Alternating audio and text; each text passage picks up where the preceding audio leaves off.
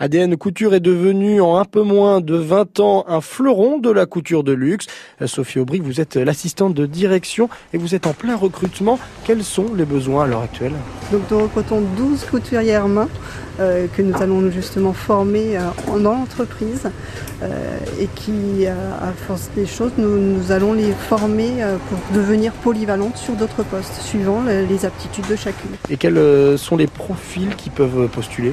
Des personnes minutieuses, minutieuses qui ont une, dextérité innée et euh, qui ont un savoir-être tout simplement. Euh, on demande une certaine concentration. Vous avez vu que sur chaque poste, toutes les personnes sont bien concentrées à son opération et, aimer le métier tout simplement, aimer les belles matières. Plus qu'une formation, en fait, ce sont des personnes minutieuses presque que vous recherchez. On recherche, on recherche la, dextérité innée euh, des, personnes pour pouvoir effectuer nos opérations. On nous demande un, certain savoir-faire, un certain savoir-être, de la concentration et beaucoup de rigueur.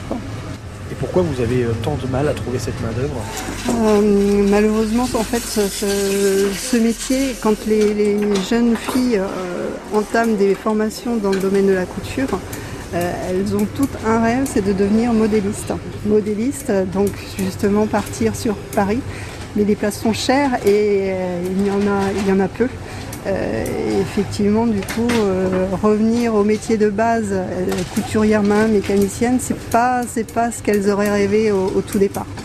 Et donc du coup, on, perd un petit peu justement ces, candidates, ces, mécaniciennes, enfin ces, jeunes filles qui, ont appris la couture, finalement se, se réorientent et repartent sur d'autres métiers. Et ce n'est pas réservé qu'à la jante féminine, puisque je vois qu'il y a aussi des hommes ici. Tout à fait, nous avons essayé, enfin réussi à recruter des hommes chez nous, chez ADN Couture. Et c'est une fierté parce qu'il n'y en a pas beaucoup. Vous l'avez euh, compris, la haute couture recrute dans la Manche et plus précisément sur Cherbourg. Ce qu'il vous faut, c'est de l'esprit d'équipe et un bon doigté.